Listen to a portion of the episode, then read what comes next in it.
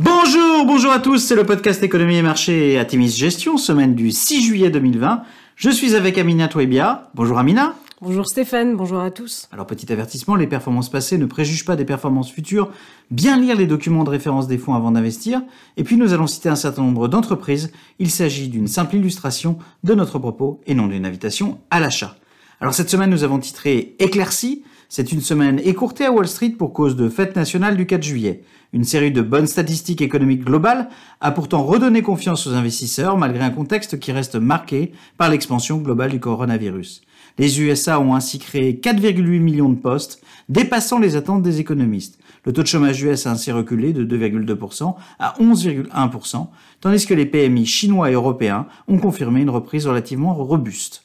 Indicateur macroéconomique bien orienté oblige, le baril de brut, le WTI, s'apprécie de 5,4% sur la semaine à plus de 40 dollars le baril. À noter, dans un marché pétrolier complexe et en raison de son endettement, le pionnier américain du pétrole de schiste, Chesapeake Energy, s'est mis sous la protection de la loi sous les faillites. Il pourrait initier une tendance dans ce secteur chahuté, non sans conséquence sur le marché des obligations à yield US.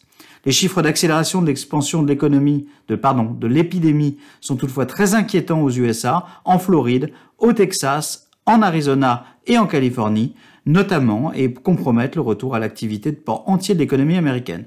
Sur la semaine, quand même une belle semaine, le CAC 40 gagne 2,8%, le SP500 progresse de 4% et le Nasdaq s'apprécie de 4,6%. Amina, c'est une semaine avec peu de publications, mais quand même des nouvelles intéressantes dans les sociétés dans lesquelles nous sommes investis. Alors tout à fait Stéphane, on a eu quelques annonces. D'abord du côté de Lululemon, qui a fait l'annonce de l'acquisition de Mirror pour un montant de 500 millions de dollars financés en cash, qui sera finalisé au deuxième trimestre. Mirror est une société qui propose des cours de fitness en live et en VOD, euh, qui met aussi à la vente un miroir intelligent sur lequel l'utilisateur peut visionner son contenu, permettant de collecter la donnée des entraînements et de proposer des programmes personnalisés. Tout cela pour un montant de 1495 l'unité, qui sont aussi disponibles en mensualité. La tentative de diversification vers une stratégie plus omnichannel a été saluée par le marché. Nous avons eu ensuite Tandem Diabetes, qui obtient un agrément de la FDA pour une utilisation dès 14 ans et passe en accord avec Abbott pour connecter les pompes à insuline avec les lecteurs de glucose en temps réel d'Abbott. Jusque-là, les, les, pompes de Tandem Diabetes fonctionnaient exclusivement avec le lecteur de Dexcom. Il faut savoir qu'Abbott est le leader du marché et forme quasiment un duopole avec Dexcom. Du coup, il s'agit là de perspectives très alléchantes pour Tandem Diabetes. Et enfin, nous avons eu Tesla, présente dans notre fonds Atimis Industrie 4.0, qui progresse de 3,7% sur la semaine pour dépasser Toyota et devenir le plus grand constructeur automobile mondial en capitalisation boursière.